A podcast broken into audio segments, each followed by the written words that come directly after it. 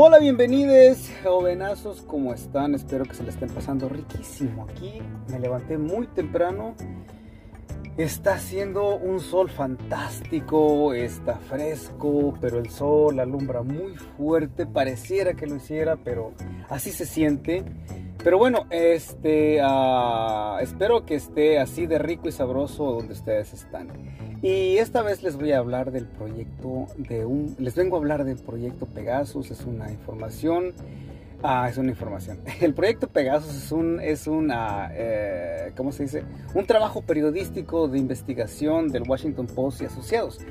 Y eh, me llama la atención por muchísimas razones. Eh, si usted no sabe exactamente de qué se trata esto, bueno, el, el proyecto Pegasus básicamente es una es digamos que una investigación periodística a cargo o liderada por Washington Post básicamente se enfoca en el hecho de que una compañía israelí había fabricado un uh, proyecto, digo, un programa uh, informático malicioso para intervenir teléfonos celulares, todo tipo de de aparato informático, de manera que la persona que estaba utilizando ese software y lo infectaba a determinada persona, este, este, el, poseedor del software que digamos que hubiese pagado la, la, licencia para utilizarlo, tenía control total del aparato al que estaba ah, infectado. Bueno, el asunto, bueno, usted dirá, oh, ¿dónde lo compro? No, eh, básicamente la compañía que hace este software es una compañía que trabaja conjuntamente con el Servicio de Defensa de Israel. So, por esa razón considero que esa compañía, digamos que es una filial del Mossad o el eh, Servicio de Inteligencia israelí, que por cierto ha sido muy, muy ah, eficaz ah, después ah, desde su formación. la manera en que, ¿cómo se dice?, cazaron a los nazis alrededor del mundo este, fue impresionante. En, momentos en el que los servicios de espionaje no estaban tan desarrollados como lo están ahora. Y prueba de eso es este ah, programa informático malicioso. Digamos que intento decirlo todo en español de la manera más propia porque pues en inglés se le conoce como malware. Es digamos es una es una es una digamos una abreviación sencilla para decirlo solamente en una palabra, pero digamos que intento hacerlo lo mejor que se pueda. Anyways, uh, bueno, todo lo, todo lo que acabo de decir, pues es nada que no se pueda comprobar en, digamos, en periódicos. Uh, estos días la información es muy fácil de conseguir. Simplemente hay que fijarse de dónde la conseguimos para estar seguros que, uh, que bueno, es, es, es, eficaz. Y bueno, uh, con su permisito, esto es un es un refresco sin azúcar, pero contiene muchas vitaminas. Y bueno, les decía. Bueno, el caso es que este software fue comprado por diferentes gobiernos alrededor del mundo, sobre todo regímenes como el, el gobierno de los Emiratos Árabes Unidos, que por esos tiempos uh, ejecutó a un uh, periodista del Washington Post. Probable, probablemente eso es lo que detonó la información, el, el, eh, digo, el, reporte, ¿no?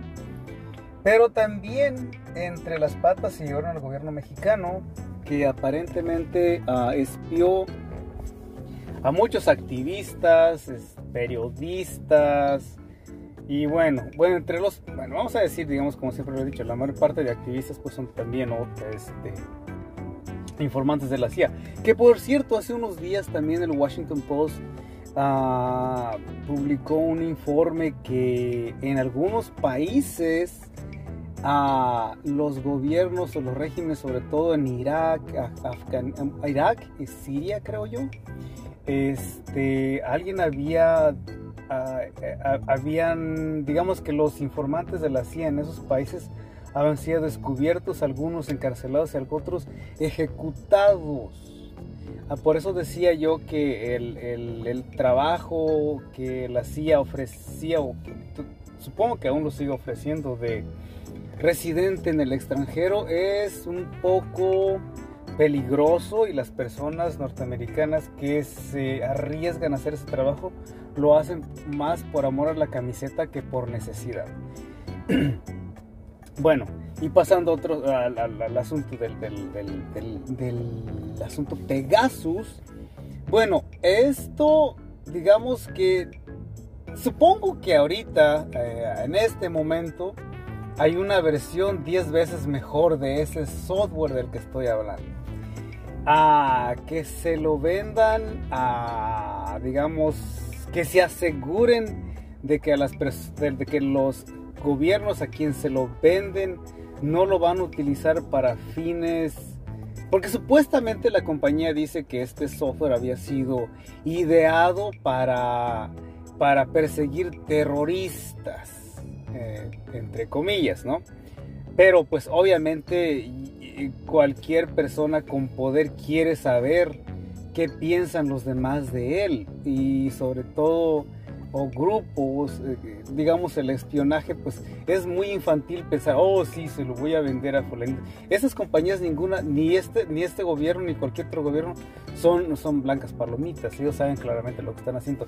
Lo que sí sería interesante saber si y probablemente lo vamos a saber en el futuro, si esta compañía israelí dejó puertas traseras a esos programas informáticos maliciosos para el Mossad. ¿Quién garantiza? Ellos dicen que, que venden el, el, programa, les dan la licencia de uso, pero que ellos de ahí para adelante no tienen control, ah, no tienen control absoluto de lo que ellos de la información que ellos recaban, digamos que los gobiernos a quien se los venden no tienen, ah, no tienen acceso a lo que ellos recaban, lo cual me parece bastante infantil, yo diría, porque en el mundo del, de la, en el mundo del ciberespacio hay una, una, gran, una gran cantidad de cosas que puedes hacer. ah, sobre todo eso, dejarle una puerta trasera al Mossad para que toda la información, por ejemplo, operaciones en México, supongo que había una, una cantidad de datos, digo, si, si así es, si así era la, primer, la versión de la que estamos hablando de invasiva, no quiero pensar que tan invasiva es la versión actual. Porque el hecho de que hayan terminado ese software, que ya no lo vendan, que ya no lo hagan, eso es imposible, es ah, difícil de creer. Y yo creo que la estrategia de decirles, oh, mira, tengo este software que te va a ayudar a combatir los crímenes en tu, en tu país, eh, fue un gancho perfecto para extraer información vital de, de cada uno de los países a los que se vendió ese software. Lo más seguro es que haya una versión mucho más, digamos, actualizada y que esté, digamos, en circulación ahorita. Esa es mi, mi especulación de este, este, ah, episodio. Y bueno, ah, con esto pasamos a lo siguiente, que es...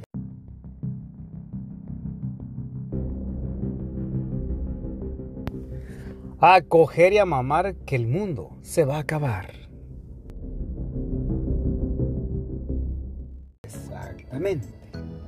Ustedes no están para saberlo ni yo para contárselos, pero cuando era mozo, yo trabajaba y estudiaba y en un momento llegué a tener hasta dos empleos y estudiar. Fue una chinga, no se lo recomiendo a nadie, a nadie se lo recomiendo porque la verdad cuesta un huevo y la mitad del otro. Eh, en fin, bueno, sucede que trabajaba en un restaurante como supervisor de piso. Este, y en, este, en esta particular historia yo trabajaba en las noches y sucede que había otro supervisor de piso que trabajaba en las mañanas o yo llegaba digamos, a como, de, como a las 4, 3 y media, 3, 2 y media, muchas veces. Y pues en los restaurantes en aquellas épocas se tenía dinero en la oficina, en el caja fuerte de la oficina se tenían las ventas de 1, 2, 3 días, más aparte como 3 mil dólares para efectos de cambio para las cajas registradoras. Y pues generalmente se contaba el dinero, se contaba la comida y el, supervisor de piso que se iba pues me firmaba todo lo que me daba, yo le firmaba de recibido y se iba, pero uh, uh, por esa ocasión esa oficina siempre se pasaba cerrada. Y yo me llevaba muy bien con todas las muchachas que trabajaban ahí, en particularmente una que era que, es muy guapa la señora y tiene mucho garbo para caminar, delgada ella, de, pecho salido, muy guapa ella. Uh, la mayor parte de muchachas no la querían por eso, por su manera de ser. A mí esa es la parte que me encantaba más de ella. En fin, este, un día ella se me acercó y me dijo, mira, quiero, he, estado queriendo decirte esto, pero espero que no lo tomes a mal, pero sabes qué? que este, el, digamos, el supervisor que, estaba en la mañana, que al que le contaba el dinero, le firmaba de recibido, él ah, siempre dejaba la puerta abierta de la oficina cuando yo llegaba y la oficina era una regla que debía estar eh, cerrada precisamente por eso, por, el dinero que había ahí. Entonces yo llegaba, la cerraba y él abría, llegaba, la cerraba, pero yo nunca le dije nada y a veces la dejaba así y cuando salía pues yo la cerraba, ¿no? Entonces me dice, ¿sabes qué? Que él deja la puerta abierta porque, bueno, eh, para ese entonces pues todo el mundo sabía que yo, que yo, era, yo era gay, ¿no? En ese tiempo era una especie de pecado, todo el mundo se espantaba y no, ¿quién le da a quién? Ese tipo de preguntas, ¿no? Anywho, ah, me, dice, ah, me dice la muchacha, este, dice, él deja la puerta abierta porque dice que tiene miedo que tú lo vayas a tentar o que lo vayas a tocar inapropiadamente. Y le digo, oh", dice, te digo porque para que tengas cuidado, cuéntale todo, que te firme todo, nada de que ahí mañana me firmas, no te vayas a hacer una jugada, revísale todo y que todo esté claro para que no haya... Eh, cuídate las espaldas, pues básicamente me estaba diciendo la muchacha. Porque eh, así como él se, se, se, ah, se, expresa de ti, puede, puede decir otras cosas que no son ciertas, me dijo. Le digo, ole, muchísimas gracias. Este, pasó el tiempo y... Uh, ya cuando yo me iba, esos son los, digamos, los procedimientos durante el día ah, y otras cosas. Este, ah, pasó el tiempo y una vez, ah, porque en los procedimientos antes de irme, era de que revisaba que todo estuviera apagado, sobre todo las cosas que, el equipo de cocina, vaya. Y lo más importante era la puerta trasera que siempre tenía que tener la alarma activada. Entonces, este, ah, una noche salí rápido porque me tenía que levantar temprano el siguiente día y todo lo hice a la carrera y, ya cuando sal, cuando ya estaba manejando como dos cuadras, creo que, oh, porque siempre lo hacía como una especie de nota de tareas mental, la que decir, oh, esto apagado, estaba apagado, lo pagué, lo apagué, lo, lo revisé, total. Y cuando llegué a la parte mentalmente de la, de la puerta trasera, dije, creo que no, le, no activé la alarma, no me aseguré que, que la alarma estuviera activada. Entonces me regreso y llego al, al, al, restaurante, este, abro la puerta y la alarma no estaba activada. Entonces dije, puta madre, ni la alarma había activado. En eso la puerta estaba casi que al lado de la oficina, la puerta principal, luego una especie de, pequeña puertita que va hacia adentro del restaurante. Y a un lado de esa puerta estaba la oficina. Pero consiguiendo la oficina estaba una especie, un pequeño ah, cuartito donde se almacenaban, digamos, como platos, popotes y toda la comida que era seca como a harinas, arroz, este, condimentos. Y de manera que en ese cuartito, en la pared hacia los lados estaba todo acomodado y en el medio quedaba una especie de, de callejoncito, por así decirlo. Yo paso enfrente de ese semi callejoncito y observo a, la, a la, derecha y cuando veo que este muchacho, el que decía que, que, tenía miedo de que yo lo tocara desnudo en una posición de carretilla, pero inversa, con la, apoyándose en el piso con la cabeza. Y otro güey, otro muchachillo, por cierto, que entre 18 y 19 años, que siempre llegaba con él, lo tenía sosteniendo de entre la cadera y las piernas, dándole unas cogidas, pero bien violentas. Y por cierto que este, que este güey siempre llegaba con este muchachillo y era ese tipo de... Tenían ese tipo de que, oh, ¿qué hubo, vato? ¿Cómo estás, vato? Sí, ese, oh, y no sé, me explico así. Pero el muchachillo les pega así de flacucho y, y el, chamaquillo era un poco los bracitos y luego como semimúsculo, pero músculo raquítico. So, yo volteé y toda esta, toda, toda esta imagen que acabo de describir, pues obviamente la miré así. Y cuando yo lo miro así y que lo suelta y se le sale una pinche vergota del culo, larga, gruesa y chueca hacia un lado, dije, wow, ¡au! y todo esto pasó en fracción de segundos, ¿no? Entonces yo miré y, el mocosillo, pues de a tiro de, era, era de que supongo que no se esperaban verme ahí parado, ¿no?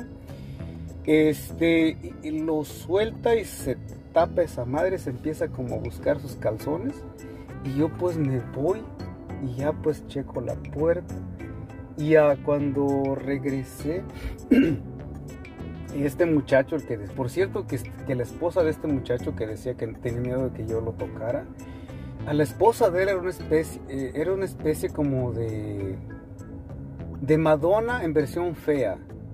Entre Alicia Villarreal y Madonna. Algo así. Pero le decían la Alicia Villarreal porque se hacía trencitas. Pero haz de cuenta una, una versión un poco más feona, ¿no? Muy simpática, por cierto. las gentes eran muy condescendientes con ella porque pues ya sabes que entre latinoamericanos, al menos en Estados Unidos, ser güerito como que es así como, como que abre la puerta, ¿no? Y la esposa, eh, muy simpática y guapa, y este güey. Entonces él llegaba con este güey. Y alguna vez yo creo que me pasó por la cabeza de que era muy extraña, que, ellos siempre andaban juntos. Él venía a trabajar al restaurante y se lo traía, le daba raite según, y se iban juntos a trabajar a otro restaurante. Entonces, bueno, este pasó, lo soltó. Yo dije, me dio tanta vergüenza, no sé por qué a mí, porque hay otra, otra, otra este, anécdota también que quizá la cuente más tarde.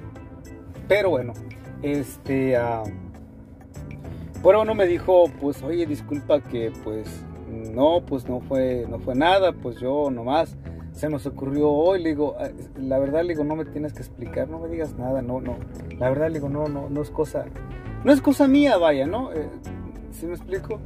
Dice, pero no le vayas a decir a nadie, porfa, me dijo, así.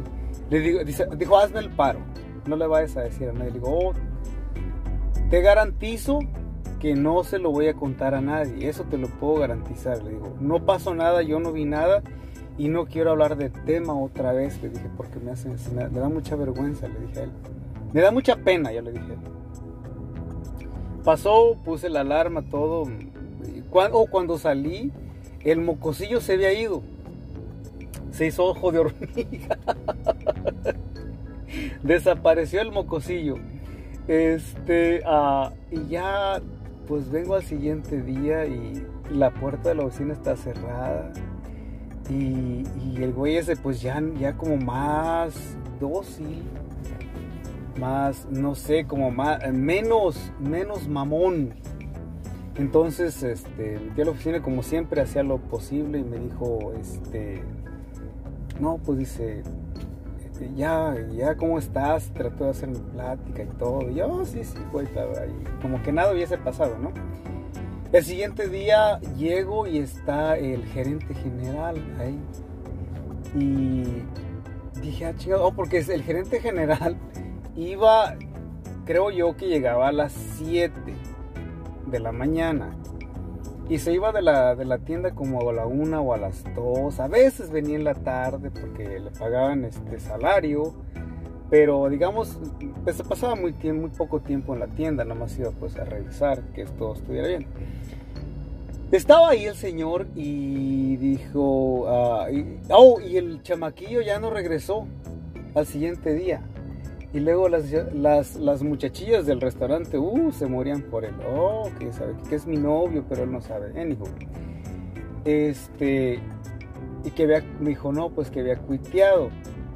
Y dije, pues no era necesario, este, que había, bueno, en español, bueno, en, Estados Unidos la gente en inglés se dice quit cuando vas a, este, cuando vas a renunciar. Este, I quit my job, ¿cómo se dice? renuncié a mi trabajo. Este, entonces los latinos se inventan una palabra que es muy, muy chistosa porque dicen cuitear voy a cuitear o cuitio. Anyway, es lo que me dijo. Oh, este. Me, dijeron, es que cuitio. De repente llego y hoy está el maestro y me dice, ¿sabes qué? Dice que Fulanito me dio sus dos semanas. Dice, va, va a renunciar. Y, le dije, oh, ¿y eso? Dice, no, pues que ya encontró tu trabajo. Dice, quiero hacerte una oferta. Le digo, pues eh, ¿quieres, quiero que trabajes aquí tiempo completo, me dijo. Le digo, es que no me alcanza con tiempo completo aquí, le dije. Por eso tengo los trabajos. No, es que te puedo hacer una oferta, me dijo. Y ahí entra el muchacho este. Y en eso este, el gerente general se sale y, el, y entra, le digo, le digo, no tienes que renunciar, le dije te apuesto, te juro, le digo que no. Pues este hombre tenía, tenía familia, tenía esposa, entonces, pues independientemente de, de sus tendencias o lo que le gustaba que le metieran por el culo, pues no era mi pedo, ¿no? No estaba bien que anduviera diciendo pendejadas como que yo lo, que tenía miedo que yo lo tocara, pero pues yo entendí en ese momento que pues esa era una manera de curarse en salud. Entonces me dijo, no, pues es que me dieron trabajo en otro restaurante que está a una cuadra del restaurante donde trabajo y pues ya no voy a manejar y pues que a la larga y está más cerca de mi casa y para ahorrar. Y bueno, yo solamente te digo que, que de mí nadie se va a enterar. Por cierto, que, que, el muchachito, tu amigo, le digo, tampoco debió de cuitearte. Puedo asegurar que nadie, nadie, nadie se va a enterar. Total, que terminó terminó renunciando. Y esa, esa fue la última vez que lo, que lo miré y que crucé palabra con él. Porque en, en, esas épocas, el, cuando las personas daban sus dos semanas, las compañías los terminaban enseguida. Enseguida, como uno o dos días, cuando mucho, no se quieren, cuando mucho una semana, supuestamente que era para evitar que, que causaran, digamos, desmanes en las, en las compañías. Total, que eso fue lo que le dije y ya más tarde en la noche llega el, gerente general y pues sí me hizo una oferta muy, muy, muy buena que no pude, no pude resistir y pues sí estuve trabajando por mucho tiempo en ese restaurante, pues por casi todo el día. Y bueno, esa era la historia cachondona de hoy. que tenga buen día, hasta la próxima.